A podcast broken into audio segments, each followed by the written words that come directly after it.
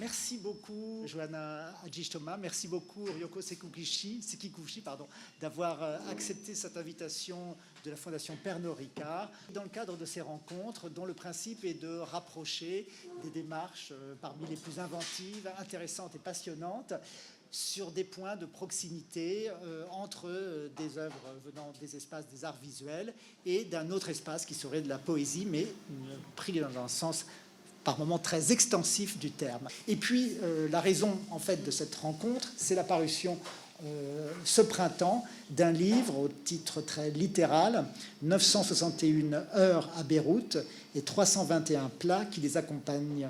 Et peut-être donc pour, euh, pour commencer autour de ce livre, portrait de, de Beyrouth, mais aussi donc livre de cuisine, euh, Ryoko va peut-être lire quelques passages. Alors, euh, donc, euh, parmi les, euh, ces 321 plats, enfin, que, que j'appelais euh, comme plats, mais euh, qui sont des, des, euh, des chapitres, hein, des, des mini-chapitres, je vais lire, euh, je vais lire deux plats. Donc, euh, d'abord le troisième, le tri des récits. Contrairement à ce que pourrait faire croire cette vogue de la cuisine libanaise, lorsqu'on regarde du côté de la littérature en français, les livres sur Beyrouth ne traitent que de la guerre. Comme si cette ville n'avait d'autre thème à offrir que celui du drame. Dans ce cas, parler de la nourriture beyrouthine en littérature serait une transgression. Peut-être le thème de la nourriture, considéré comme futile, n'accéderait-il jamais à la dignité de sujet d'écriture. D'ailleurs, quelle valeur pourrait avoir la cuisine?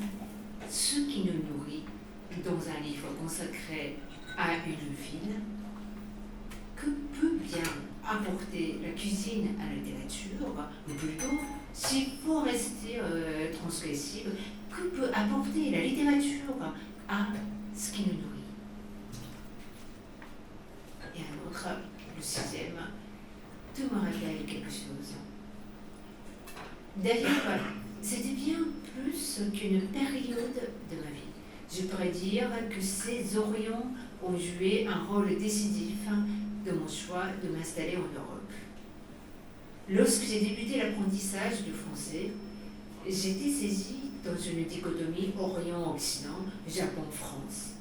Certes, ce schéma symboliste ne m'aidait pas à avancer dans la compréhension d'un monde que je commençais juste à entrevoir. C'était une adolescente ignorante de tout, habitant une île du bout du monde. Ce n'est qu'à 19 ans que j'ai découvert, à l'occasion d'un premier voyage de jeunesse dans le pourtour méditerranéen, les pays avec lesquels la France avait noué des relations profondes au cours de l'histoire, relations qui font de la France ce qu'elle est aujourd'hui. Ce fut une découverte salvatrice. Ces Orients m'ont à la fois libéré de cette dichotomie en érigeant en troisième pilier de la pensée et m'ont donné l'envie de comprendre la fascination qu'il a exercée sur les Français. À mon tour, j'ai fascinée lors de la découverte de, mes Orients. C'est ainsi que j'ai choisi d'étudier l'histoire de l'art à l'université. Sans doute avais-je oublié les raisons initiales qui m'y avaient poussé parce que, qu'entre-temps, j'avais intériorisé ce regard pluriel.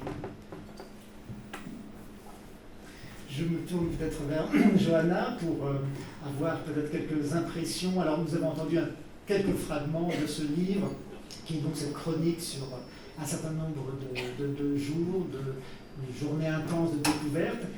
Quand on lit euh, ce, livre, euh, qu'est-ce que... Alors moi, je, veux dire d'abord que moi, on m'a offert ce livre et euh, qu'il a beaucoup circulé dans le milieu libanais euh, déjà.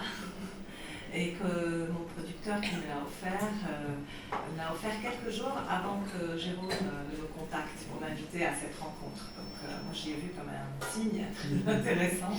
Et j'étais ravie en fait de faire cette rencontre parce que je trouve que la démarche est très intéressante aussi de spécifier que c'est un livre de cuisine, justement, comme, comme ce que tu fais, et, et de dire que ces, euh, plats, c'est bien sûr, tu ne décris pas seulement des plats dans le, dans le livre, mais euh, à travers la cuisine, euh, on parle de thèmes qui nous sont chers, comme la transmission, l'archivage, l'identité.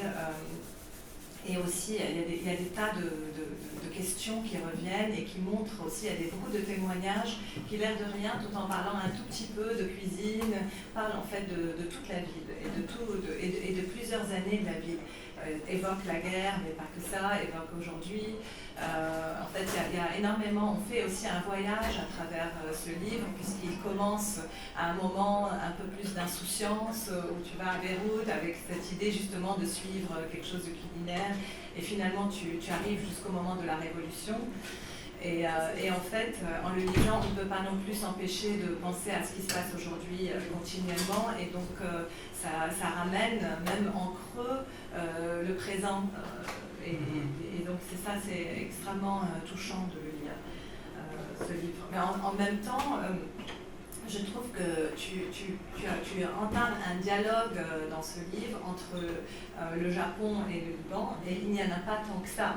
c'est vrai qu'il y a eu des expériences comme euh, celle de, l'armée rouge euh, qui, a été, qui a été très forte euh, pour les Libanais, mais c'était dans un tout autre genre. Donc ton regard et les, similitudes parfois et les parallélismes que tu fais avec le Liban, moi pour moi je trouvais ça assez fort de ce, parce qu'on se rend compte aussi que qu'on n'est pas très souvent regardé. Par cette culture-là. C'est une culture qui, euh, avec laquelle euh, on a, la France, on a plus l'impression, quand tu parles de tes, de Orient, euh, nous, on a, souvent eu l'impression d'être regardé par l'Occident, un certain l'Occident, et particulièrement par la France peut-être, et, qui a façonné la façon dont les Orientaux se sont eux-mêmes représentés. C'est bien sûr le fameux livre d'Edouard Said, L'orientalisme, raconte ça, raconte comment euh, euh, le regard sur nous a été s'est forgé avec, euh, avec un regard occidental, mais, pas, mais là c'est un regard complètement différent. C'est un regard justement qui n'est pas le regard d'un colonisateur, qui n'est pas le, et le regard qui t'est renvoyé quand tu lis n'est pas celui d'un colonisé. Et tu en parles d'ailleurs assez, assez bien, je trouve, dans le livre aussi par rapport à justement qu'est-ce qu'on cuisine et qu'est-ce qu'on s'imprègne. Et d'ailleurs, pour toi, ce n'est pas un hasard, pourrait-on dire aussi, le, même si c'est un peu un hasard, cette invitation et cette proposition, ça s'inscrit effectivement dans une grande connaissance de, des Extrêmes-Orient, des Moyen-Orient que de, longue date tu as. Euh, enfin, grande connaissance, c'est trop dire, mais euh, en tout cas de passion. Et puis c'est vrai que euh, c'est juste ce que, que Joanne a dit, parce que en fait, entre, entre, les orientaux, on a beaucoup de, de, de, relations, tout ça. Et, euh, euh, et, et, comme par exemple, euh, c'est vrai que ça, ça, n'arrive pas beaucoup à un japonais de décrire sur les Libanais, enfin le vice-versa. En fait, moi, je ne pense pas qu'il y a beaucoup de livres, par exemple, sur le Japon écrit par les, Libanais, alors qu'on peut en fait, je pense, découvrir beaucoup de choses. Et puis, mais surtout, dans un pays, en fait, donc deux pays, enfin plusieurs pays, en fait, qui ont connu la mondialisation à peu près en même temps, en fait, qui ont connu l'infrastructure, la, la monnaie à peu près en même temps. Euh, on a beaucoup, beaucoup de vécus similaires, même si euh, l'histoire n'est pas pareille, mais même si on n'a pas de euh, relation directe. Et en fait, c'est ça qui, qui, m'intéresse beaucoup, et c'est ce que j'avais déjà vécu en Iran. Euh, bien sûr, on peut penser qu'entre l'Iran et le Japon, il n'y a pas beaucoup de, de, similitudes, en fait, de, d'apparence vraie, mais c'est vrai, mais en même temps, jusqu'à peu près euh, les années en fait, 70, euh, on avait à, peu près le même niveau en fait, économique, le développement et, le basculement, c'est que en fait, qu'il y avait une, révolution d'un côté et pas de pas pas de l'autre côté. Donc et, et, je pense qu'il y a toujours ce genre de conformation aussi impossible. Et aussi, ça me fait penser pourquoi en fait, un tel pays oriental a, euh, qui, qui cheminait à peu près dans la même voie de modélisation à cause de ça et a dévié ou bien a, pris un autre chemin. Je pense aussi que ce qui est très intéressant dans ce livre aussi, l'idée de faire un livre de cuisine, c'est que la cuisine, comme on disait, c'est une forme de transmission et que euh, c'est un pays, euh, le Liban, où le problème de la transmission est assez aigu. Mhm. C'est-à-dire qu'il y a un problème quand même d'histoire mm. et que le fait que... Euh, c'est pour ça que souvent on parle beaucoup de la guerre, mais dans le sens où euh, la fin, euh, l'histoire de la guerre n'est pas une histoire qui est partagée par tout le monde. Mm. Elle est, euh, elle a il y a une problématique pour la raconter. on n'arrive pas à la raconter. Elle n'est pas enseignée dans les écoles. Elle est, parce qu'il n'y a pas de vainqueur. Il y a un moment comme ça, on ne sait pas qui l'écrit. Et, il y a constamment une histoire qui se réécrit. Donc cette absence d'histoire commune, de partage euh, d'histoire, euh, elle est ressentie euh, très violemment en fait. Et c'est aujourd'hui, on peut dire que le fait d'arriver à cet effondrement qui est le nôtre aujourd'hui, qui est l'effondrement à tous les niveaux, c'est aussi c'est aussi dû peut-être à cette absence de projet commun, cette division que c'est pas, pas nécessaire d'être tous d'accord sur l'histoire euh, qui s'écrit, mais il faut au moins qu'il y ait une narrative historique et puis qu'on la déconstruise. Mais, mais là, c'était. Euh, et je trouve que la, cuisine, c'est quelque chose justement qui euh, qu'on se transmet, les, les recettes sont transmises oralement. Elle fait le lien dans des générations très différentes et donc elle fait le lien dans des régions très différentes. Et c'est pas non plus euh, innocent de voir des gens qui ne sont pas du tout d'accord politiquement pouvoir cuisiner ensemble, euh, pouvoir euh, manger les, mêmes plats, comme nous montre l'expérience de Kamal Mzawa, que tu connais bien et que tu cites dans le livre aussi. Et, et donc, c'est aussi ça, c'est l'importance de ce livre, il est là aussi. Mais les artistes et votre, votre travail à, à et à toi, ça s'inscrit et hein, il y a ce moteur puissant autour justement de la narration historique. Qu'est-ce qui a fait que ça s'est imposé à vous hein, au commencement de vos travaux? je pense qu'un peu, un peu ça, ce dont je parle, c'est-à-dire que Khalil et moi, on a commencé à travailler euh, dans un, juste à la fin de, des guerres civiles libanaises avec euh, avec cette idée un peu que euh, euh, c'était en train de qu'est-ce qu'on allait faire de tout ça, pourquoi cette guerre s'était terminée, on ne comprenait pas très bien euh, qu'est-ce qui l'a terminé. Et tout d'un coup, c'était comme si on la mettait en parenthèse, on disait voilà, bon, elle a commencé là, en 1975, elle a fini en 1990, mais rien ne nous semblait résolu de cette guerre-là. Et on, on, ce qui nous a poussé à devenir des artistes tous les deux, c'est c'est le, questionnement, en fait, euh, un grand questionnement autour de qu'est-ce qui commence une guerre, qu'est-ce qui la termine, est-ce qu'on est vraiment... Euh, euh, il n'y avait pas ce moment de transition. Et ce moment de transition où les gens parlent, où, les gens... il n'y avait pas de réconciliation. Il n'y avait pas de, moment où, on met à plat les choses et on se dit, bon, on a été divisé, on a fait des, choses terribles, on a eu une guerre civile quand même de 15 ans atroce euh, où les gens se sont. Euh, il y a eu des, euh, familles déchirées, il y a eu des choses, il y a eu énormément de morts, il y a encore 17 000 disparus qui ne sont toujours pas rendus, on sait toujours qu'ils ne sont sans doute jamais rendus, mais dont on ne sait rien. il y a énormément de questions en suspens.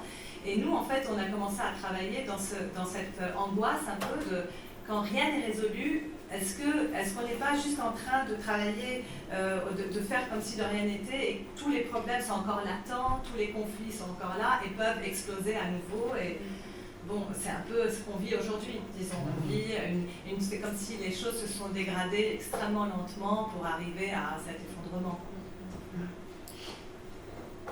Et dans ton travail, euh, Ryoko, euh, cette notion d'histoire, elle est, traversée et elle est aussi, comme, euh, dans vos travaux, portée par des, éléments qui sont des éléments de la vie très souvent très quotidienne, qui sont des éléments aussi anecdotiques, qui sont des éléments qui transitent par la parole, par la, transmission.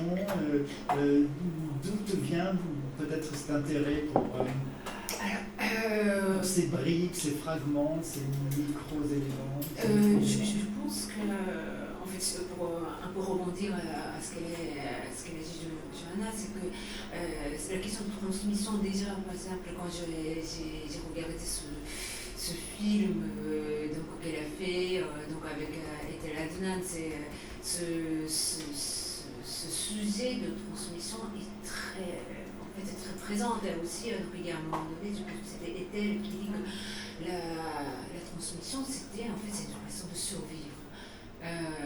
là, en ce moment, je pense que c'est aujourd'hui, en France, ce mot de transmission est donc on, peut, on parle de, de, transmission de façon très, très légère. Oui, mais on est en, en, respect de la transmission. Mais non, c'est la transmission est, est équivalent de la survie. C'est, euh, et, je pense que c'est de. Et, euh, et, encore une fois, euh, donc, quand toi tu dis que ce n'est pas une guerre, rien n'est résolu je, je, pense que aucune guerre euh, ne résout rien. Enfin, il n'y a aucune règle qui, qui, qui, est résolue. Bon, bien sûr, dans des, des, niveaux enfin, plus ou moins, bon, il peut y avoir euh, trêve, il peut y avoir les réconciliations, mais il y a toujours, en fait, la, pour moi, la, la guerre, c'est quelque chose qui installe, pour moi, après, enfin, plus ou moins, des, des décennies de, euh, de, de, de non-dit et des décennies aussi de disparus. En fait, la, la, la guerre, c'est une machine à produire des disparus. Et euh, dans, la vie euh, quotidienne, euh, il y a des morts, mais il n'y a pas de disparus. Enfin, il a, enfin, il y a, des, enfin, il y a quelques disparus, enfin, enfin, mais, mais euh, proportionnellement parlant, c'est pas, pas comparable. Et, et dans le drame, il y a des disparus. Et, euh, et donc, enfin, pardon, euh, pour revenir à, ta question, euh, des fragments et tout ça, je pense que tout à l'heure, on parlait de, d'archéologues, Olivier Laurent, en fait, qui disait dans, ce, son livre ce qu'est le métier d'archéologue, et, et il disait que c'est aussi important, mais en tant qu'archéologue, de chercheur, de parler euh, euh, de, euh, sa propre personne, de sa propre vie, en fait, parce que on a tendance à penser qu'en tant que chercheur, on doit parler d'un point de vue neutre, mhm. mais que la neutralité, en fait, finalement, n'existe pas. Donc, je pense que c'est aussi pour ça que j'ai beaucoup senti, en fait, aussi dans, dans dans son travail qu'il y a aussi tes, tes, vécus sont là, tes, tes, passés sont là, et tu le mets aussi comme une sorte de, de, de, d'honnêteté par rapport au thème. Quand, quand on traite du passé de quelqu'un d'autre, quand tu interviews en fait, sur le passé de quelqu'un d'autre, en fait, il faut que nous aussi, on, s'expose on, présente nos propres passés. Et donc, je pense que quand on, quand on traite aussi les intimités de, de, de, de quelqu'un, euh, on doit aussi montrer en fait notre, notre intimité. Je pense c'est c'est ça, c'est ça ce que, par exemple, j'ai senti dans les dialogues entre toi et Téladin, et, et là, et ton propre histoire. Pardon, je, je, parle de ce film. Oui, parce qu'effectivement, oui on peut peut-être présenter. en fait, il y a deux choses qui étaient euh, assez. Euh, je, vais faire, je vais dire deux choses. D'abord sur le, euh, sur le film avec Ethel. Donc, pour ceux qui ne le connaissent pas, c'est un film qu'on a tourné. Avec Khalil et moi, en partie à Paris, donc avec Ethel, qui ne bouge pas trop de, sa maison, donc on parle ensemble, et en une autre partie, on part à Izmir, euh, donc à Izmir, que nous on a appelé euh, Smir, euh, c'était la, ville où mon, où mon grand-père est né mon grand-père paternel, et donc il a dû quitter en 1922 parce qu'il était grec et les Grecs ont été chassés d'Izmir. Et c'est là aussi où la mère d'Ethel est née, donc, qui était grecque et qui a, épousé un Syrien qui était officier de l'Empire ottoman. Et quand l'Empire ottoman est tombé, ils ne pouvaient plus trop rester là et ils sont partis. Et donc Ethel est née au Liban, mais euh, sa mère euh, l'avait inscrite euh, comme si elle était née à Azmir en fait. Elle, elle, rêvait de repartir. Et la première fois qu'on s'est rencontrés, Ethel et moi, tout de suite, on s'est dit Ah, c'est incroyable ce lien qu'on a, et ça a créé une, comme une une, intimité, donc on peut extrêmement forte, et on s'est toujours dit on va aller là-bas, on va aller toi et moi là-bas, et Khalil et Simone s'accompagnent, vont venir avec moi, avec nous, on va filmer. Bon, elle est assez âgée, donc elle n'a pas pu faire ce voyage, mais on a été faire ce voyage. Et ce qui était très intéressant, c'est que dans la première partie, on, on converse avec Ethel, on parle d'un imaginaire qui nous a été transmis, mais qui est un imaginaire sans image, en fait. Mhm.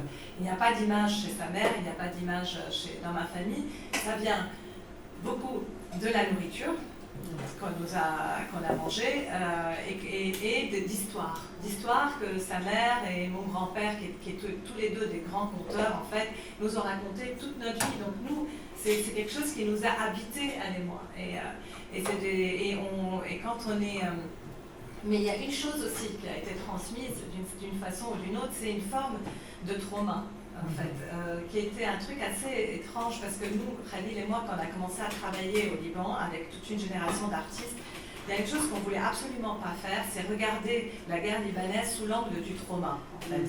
on, voulait euh, travailler sous un autre angle, on voulait euh, avoir une perspective différente sur la guerre. On voulait montrer, par exemple, et ça, tu, tu en parles très bien dans dans un, passage que j'ai beaucoup aimé du film, que par exemple, durant la guerre, on vivait, on sortait. Moi, la seule chose qui me préoccupait, c'est sortir, euh, avoir des petits copains, euh, voilà, mentir à mes parents. Et ça, ça se voit très bien dans le dernier film qu'on a fait, Memory Box. Et en fait, toi, tu racontes aussi un moment où euh, une famille faisait des margaritas. C'était très amusant ce passage aussi, et qu'ils les buvaient dans l'arberie. Ils descendaient tous avec les glaçons et tout ça, et que c'est un passage où justement, euh, c'est un, père qui, euh, pour montrer à ses enfants qu'il y a la guerre, mais qu'on on continue à vivre, faisait des margaritas pour tout l'immeuble, et dès qu'il y avait de l'électricité, le premier truc à faire, c'était mettre les glaçons. Donc, qui peuvent avoir l'air très futiles, mais qui en fait très, hyper importante, en fait. c'est la survie, et c'est aussi la continuité, et que tous les pas toujours vu sous l'angle du trauma. Mais dans ce, ce film avec Ethel, une chose que j'avais pas très bien saisie, c'est que le trauma, en fait, se communique aussi à ceux qui écoutent ces histoires continuellement et qui grandissent dans ces, ces histoires de dire mais on a tout perdu et on a pris le bateau et le, frère de mon grand-père est mort et on est arrivé, on n'avait plus rien. Enfin, cette histoire, elle avait grandi en moi sans que je m'en rende compte, en fait. parce que j'avais aussi la guerre du Liban, donc j'avais, euh, je m'étais occupée plus de mes problématiques avec la guerre du Liban. Et quand euh, je suis arrivée à, Azmir, j'ai vraiment eu l'impression de, de déposer un bagage très lourd.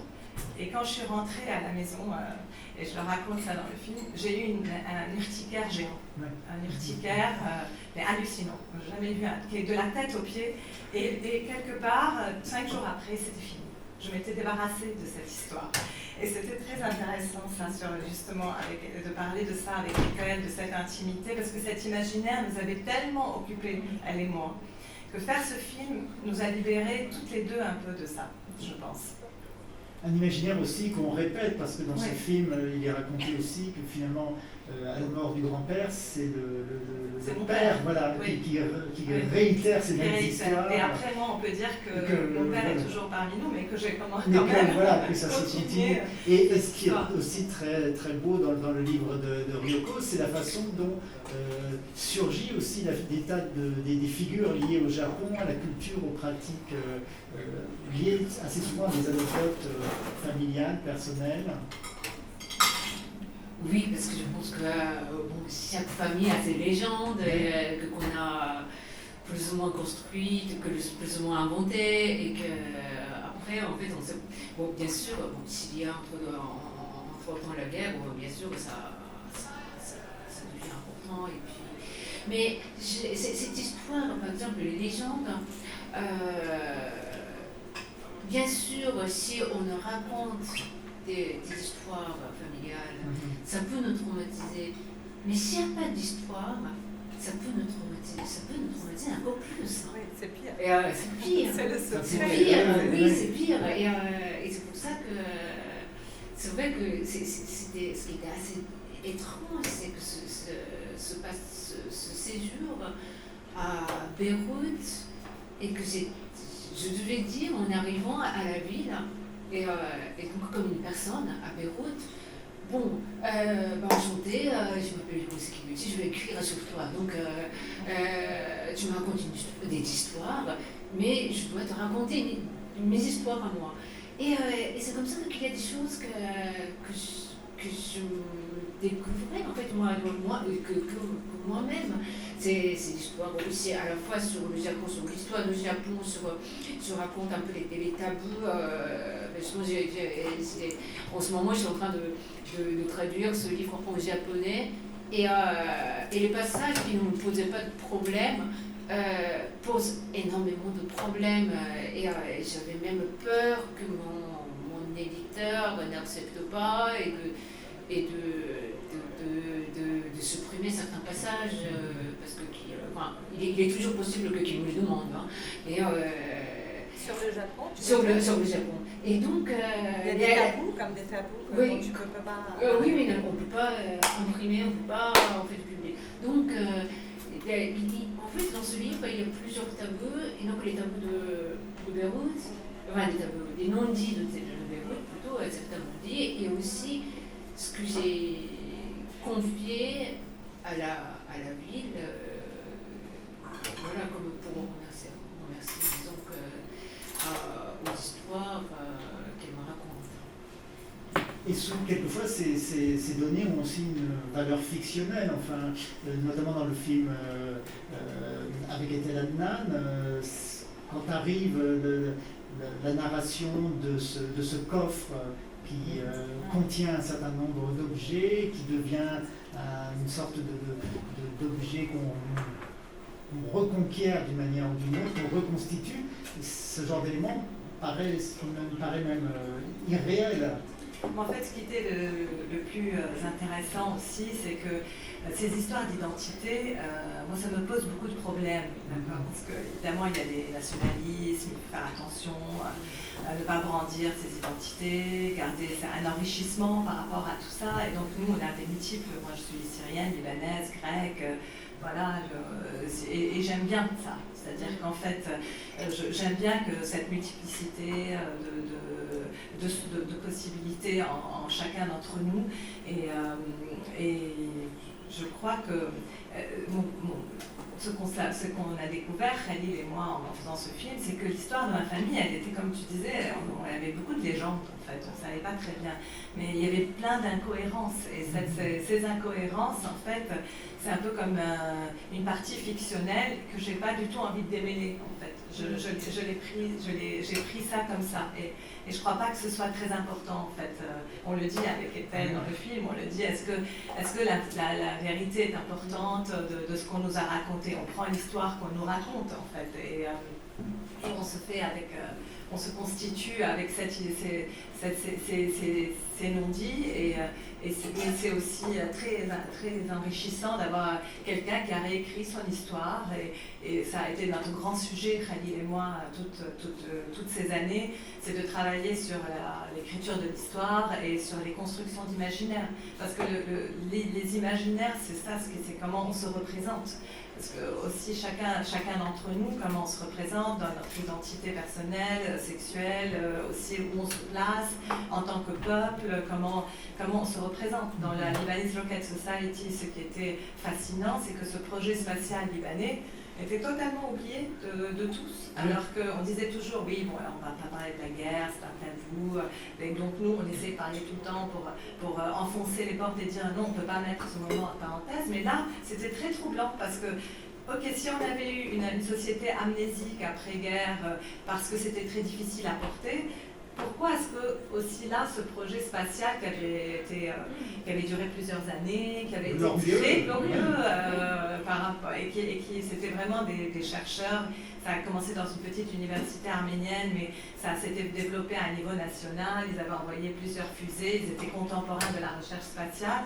Pourquoi on avait oublié ça? Est-ce que ça, ça, peut-être que ça ne collait plus à la représentation qu'on avait de nous-mêmes. C'était un imaginaire qui nous était devenu étranger. D'ailleurs, même maintenant, il y a plein de gens au Liban qui viennent me dire c'est une fiction, n'est-ce pas, cette histoire C'est faux, hein, vous avez pris un petit truc et vous l'avez euh, monté. Parce que a, moi je dis, mais non, moi j'ai menti très rarement, une ou deux fois, mais bon. Et, euh, voilà, mais, mais c'était, je crois que c'est des imaginaires euh, qui, nous permettent aussi cette écriture de l'histoire.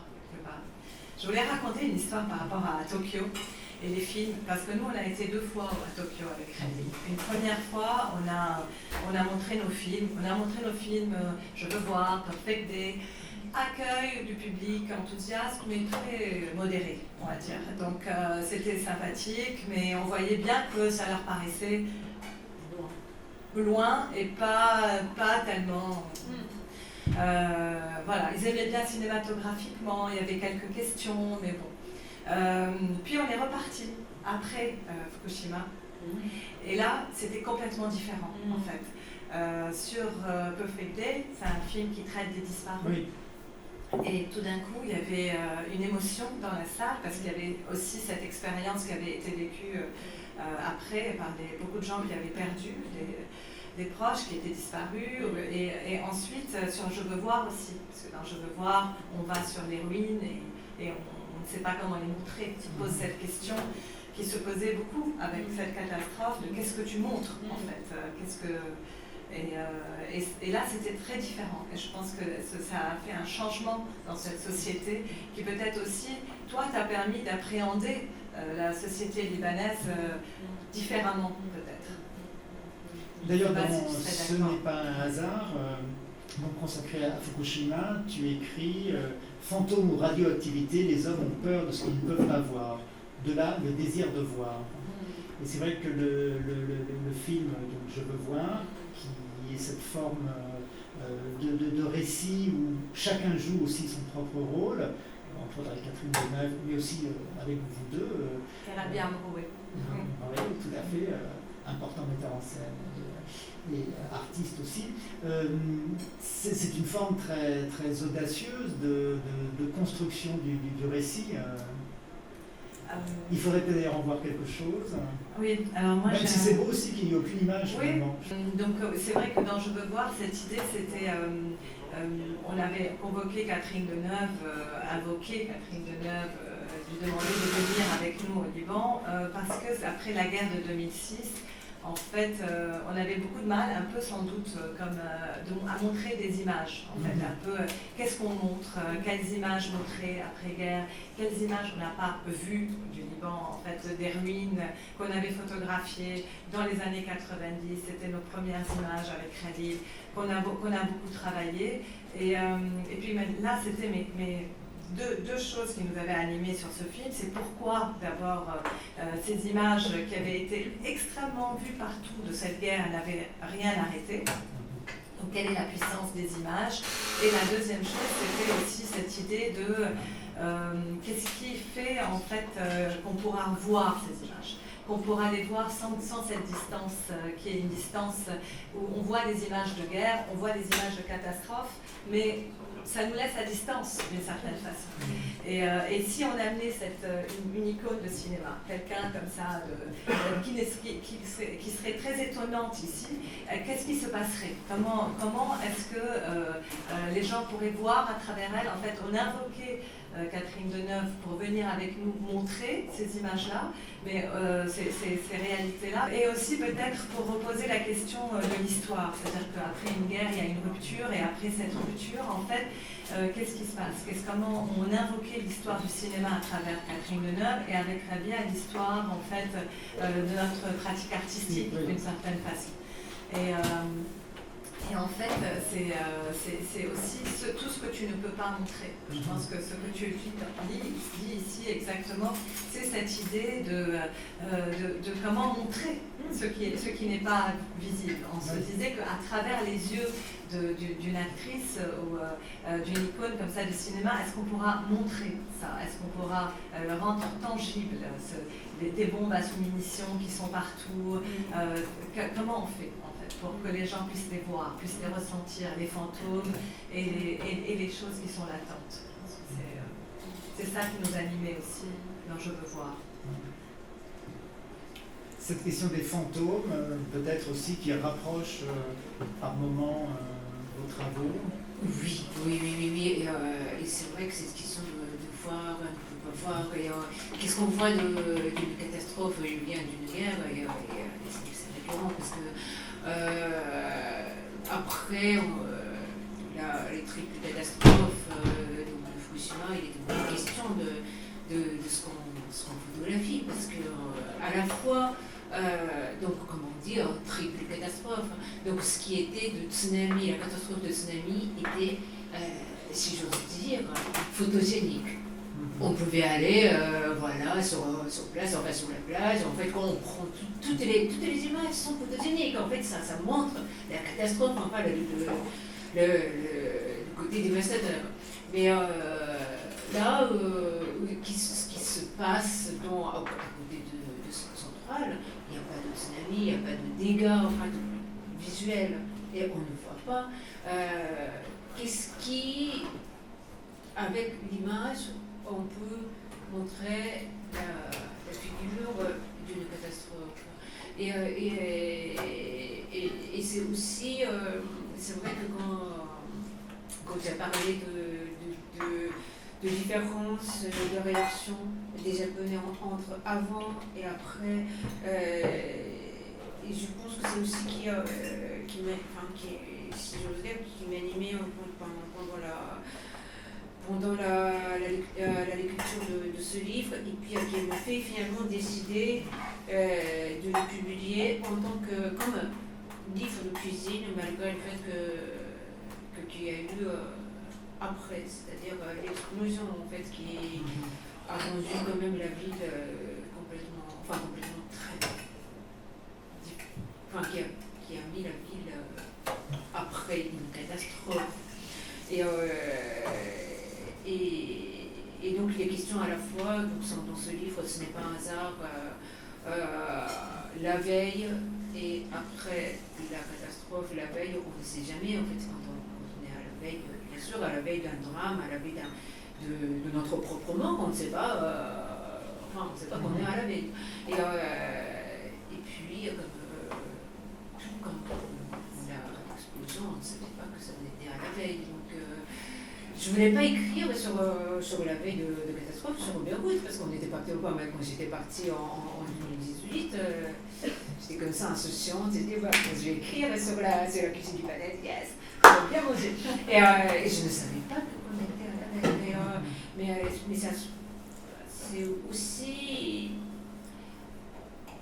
Si, si, si, vous voulez, le, livre de, de, cuisine existe aussi pour ça, parce que le livre de cuisine, les, les, carnets de notes, par exemple, de, de nos grands-mères, enfin, même après la disparition de, de nos grands-mères, euh, montre, euh, montre, montre, ses gestes, montre sa présence. Et, euh, et, euh, et, en même temps que ce, livre, j'ai fait une, enfin, j'ai profité de ce, ce séjour pour, pour avoir le prétexte de bien manger. Enfin, j'ai fait un, guide donc, très pratique, donc, euh, de, euh, des restaurants, que des restaurants. Donc il y avait cinquantaine de, de,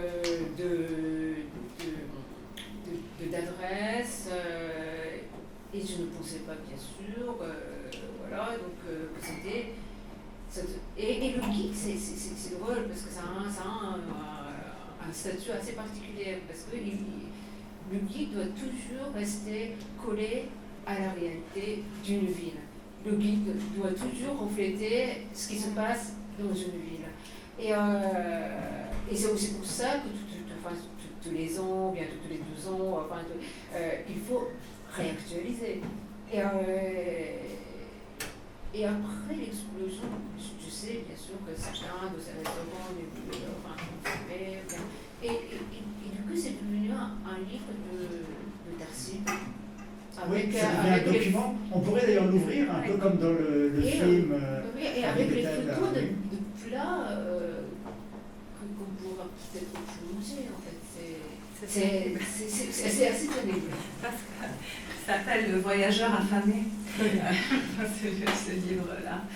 Et en fait, ce qui est très triste, c'est que c'est vrai que si je l'ouvrais, je pense qu'il y aurait beaucoup d'établissements qui ont soit fermés, ont été détruits, soit quand on y va, parce qu'aujourd'hui, il y a quand même je ne sais pas si euh, tout le monde comprend combien euh, le Liban a changé en fait depuis 2018, depuis le moment où tu as été euh, et où tu as fait cette recherche dans justement une sorte, comme tu disais, d'un peu d'insouciance et où tu essayais de et, qu'aujourd'hui, euh, c'est vrai que depuis, euh, après une révolution qui a été, euh, et que dont tu parles aussi dans le livre, qui a été très éclatante au départ et porteuse de beaucoup d'espoir, maintenant on est dans une sorte de chute libre et une chute qui ne s'arrête pas, qui a culminé aussi à un moment avec l'explosion qui a quand même détruit un tiers de la ville et qui nous a marqués tous à jamais. Je pense qu'il après, ceux qui étaient là, ceux qui n'étaient pas là, ceux qui étaient dans le feu. Et, et pour, euh, et pour justement, c'est un peu comme euh, ces moments comme ça, comme euh, c'est ce peut-être à ça qu'on reconnaît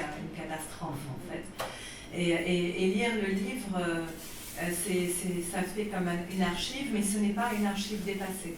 Je pense que le, livre, au contraire, il, parle de, il nous renvoie, parfois c'est extrêmement attristant à lire pour nous, mais en même temps, euh, ça, ça, crée de la continuité. Mm. Et peut-être que la difficulté quand on vit, euh, comme euh, on, on, parlait de la guerre de 2006, ou quand on vit des choses comme celles qu'on traverse aujourd'hui, c'est la rupture dans la continuité de, de l'histoire en fait. C'est-à-dire on, ne, on ne peut plus se projeter. Il y a une énorme difficulté à, à, se projeter et on se retrouve dans un moment où c'est comme si le passé s'était résorbé, un peu comme Anna Arendt en parle dans la préface de la crise de la culture, c'est-à-dire que ce moment où on se retrouve comme dans une brèche, euh, le passé, euh, euh, on, est, on, est, dans un moment d'inconfort comme ça, de temporalité, et on ne sait pas du tout quoi faire de, nous-mêmes, on ne peut pas se projeter, on, peut, on ne peut s'accrocher à rien, et, c'est un moment de d'effroi. Et, et, je crois que les Libanais aujourd'hui traversent ce moment d'effroi, et, et ils ne savent pas trop comment, comment réagir. Donc euh, ce livre-là, il, produisait de la continuité. Et je crois que c'est pour ça aussi que beaucoup d'entre nous, euh, on s'en est emparé. Euh, même s'il est sorti bien après, même s'il parle d'autre chose, d'un autre moment, d'une autre temporalité, il créait cette continuité. Il créait aussi ce qui reste. Parce que souvent, ce qui reste, comme tu dis, c'est les recettes de, ta grand-mère, c'est les petits papiers chez griffonnés, c'est il y a quelqu'un qui te raconte ici, euh, Karim, je crois qu'il te raconte que en fait dans, un carnet il y avait un petit papier griffonné où, une petite, il avait trouvé dans un livre de recettes la lettre de sa mère qui disait à son père qu'elle était enceinte de lui. Euh, voilà, et finalement, il a travaillé dans la cuisine. Donc, il y a, il plein de choses très belles comme ça qui, nous, accrochent, comme euh, aujourd'hui, on a besoin de ces choses-là. Et quand tu je regarde le guide, je n'ose même pas l'ouvrir. Euh, personnellement, je, pense que ce serait pour moi effrayant de l'ouvrir aujourd'hui et de me dire les établissements soit enfermés, soit ont explosé, soit si tu y vas et, on t'explique que dans la carte, fais attention, il n'y a pas de viande, il n'y a pas ce truc, euh, les côtelettes, tu peux oublier, il n'y a plus jamais, enfin des choses comme ça. Et ça, c'est. Euh, ça, peut être. Mais pour euh, remonter un peu, une chose un peu plus positive, parce que sinon on va tous verser des grosses larmes, ce qui serait de, circonstances. Mais, mais, mais, en fait, il y a quelque chose que je voulais te parler. C'est que euh, je me rends compte qu'avec cette révolution, et, euh, avec ce qui se passe, parce qu'il y a beaucoup de besoins et que les gens n'arrivent plus à, gérer ça, il y a beaucoup de gens qui ont euh, travaillé la terre revenus, euh, sont revenus à planter, à, avoir une autosuffisance, à se dire. Et il y a, des choses qui, qui, sont beaucoup plus. un autre rapport à la nourriture, à l'écologie, euh, qui me semble aussi porteuse d'espoir. C'est-à-dire qu'on peut voir, par exemple, qu'aujourd'hui au Liban, on a une heure d'électricité par jour. Donc, euh, si on est chanceux, et que la plupart des gens installent des panneaux solaires. Donc peut-être ces panneaux solaires, on, est en train de, traverser quelque chose d'autre en fait. Euh, on, arrive à, l'écologie, à, des, actes plus écologiques, malgré nous. Et, peut-être que le rapport à la terre, à la cuisine et tout ça va aussi évoluer et qu'on va devoir euh, réinventer des plats où il y a moins de viande ou des choses Euh, je me dis que. Et, se mettre dans, une autosuffisance et de nouveau être dans une agriculture et pas être dans, dans l'importation euh, de tout. Parce qu'au Liban, je, crois que tu en parles aussi de ça, on importe tout, même le pois chiche, donc, qui est supposé être notre, la chose emblématique. Il y a aussi le rôle de la, des diasporas qui, qui perpétuent quelque chose euh, à distance, qui en parlent aussi. Euh, mm-hmm. et, et, dans, et, dans, vos travaux, il y a aussi euh, ce, voilà, ces échos qui se font entre les continents. Oui. Mais en fait, toi, tu parles de ça aussi. Il y a quelques pages très intéressantes sur le fait que pourquoi dans des pays où il y a euh, beaucoup de, euh, par exemple au Liban, il y a énormément de présence de, travailleurs philippins, sri-lankais, mais ça ne passe pas, et c'est rien, et ça ne, cette nourriture quand même qui est cuisinée euh, dans le pays énormément n'est pas rentrée dans nos mœurs.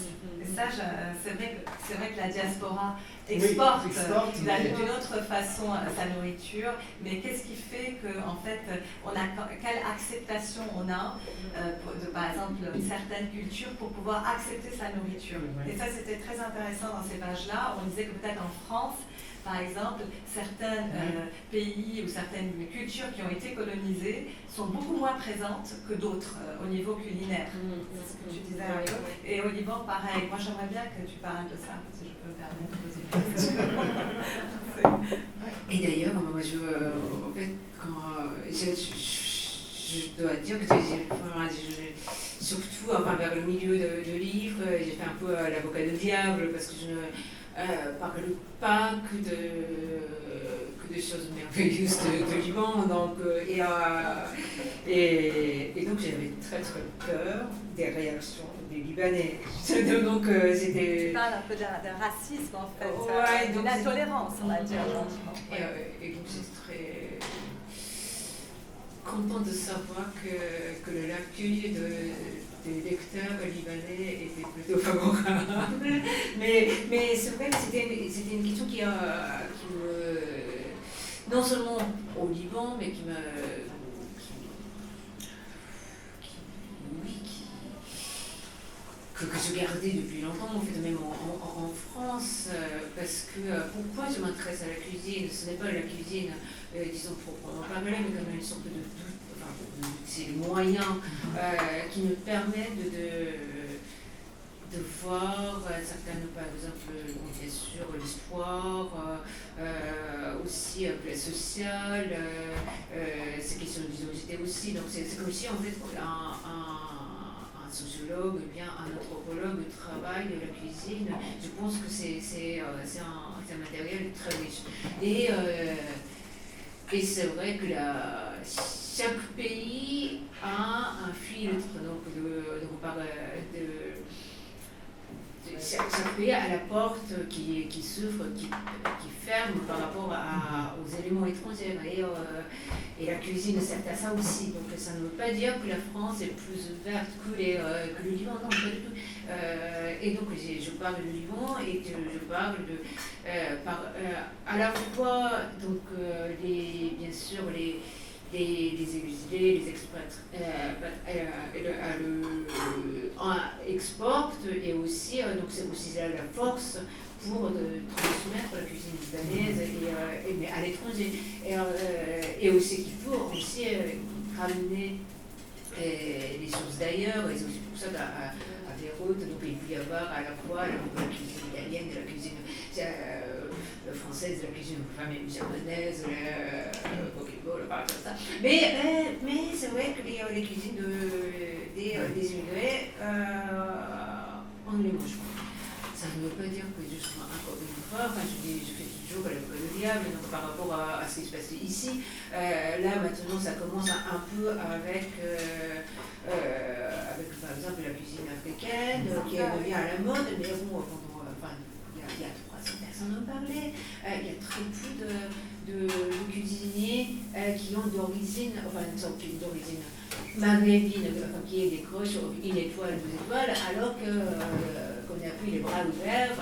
Euh, les, euh, les, chefs japonais de la cuisine française, bah, il y a quelque chose qui ne va pas. Donc c'est vrai que donc, voilà, donc ça se passe, les, ce qui bloque, l'endroit n'est pas, pas toujours au même endroit, enfin c'est pas toujours au même endroit, mais ça se passe toujours.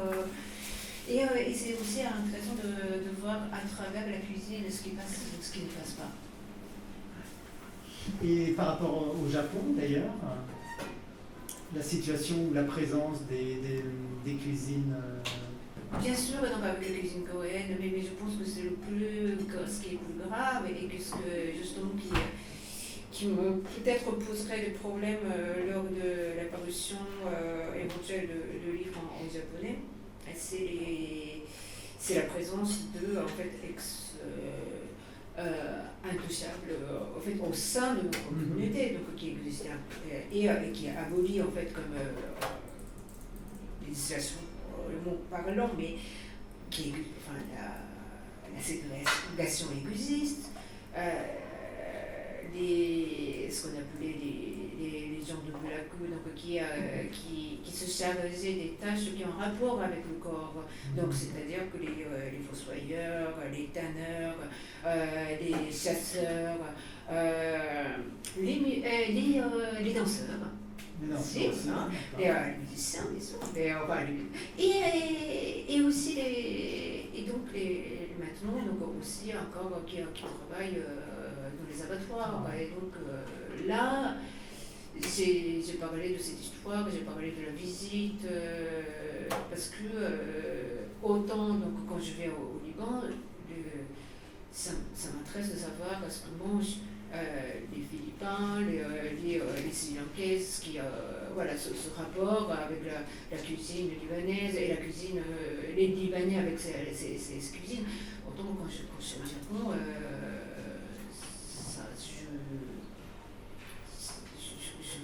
travailler avec nos propres, nos propres problèmes, nos propres euh, tabous. Oui, parce qu'en fait, ceux, ceux qui ne. C'est-à-dire, en fait, à travers ça, ce que tu dis, ce que tu racontes, c'est aussi l'assimilation et l'intolérance de certaines, par exemple, les Arméniens au Liban sont, euh, sont très bien adaptés. Il y a beaucoup de cuisine arménienne, par exemple. Ils, sont, ils font partie vraiment maintenant, c'est des Libanais, d'une certaine façon, même s'ils préservent leur culture. Euh, c'est ça, c'est là où tu peux, à travers en fait euh, ces, acceptations, euh, cartographier un petit peu des divisions internes et des problèmes sociétaux graves justement dont tu parles sur le Japon et que évidemment au Liban on voit bien cette division et cette division elle est aussi culinaire. Eh bien, merci, merci beaucoup, Johanna Thomas. Merci beaucoup, Ryoko Sekikuchi. Merci, merci de l'invitation.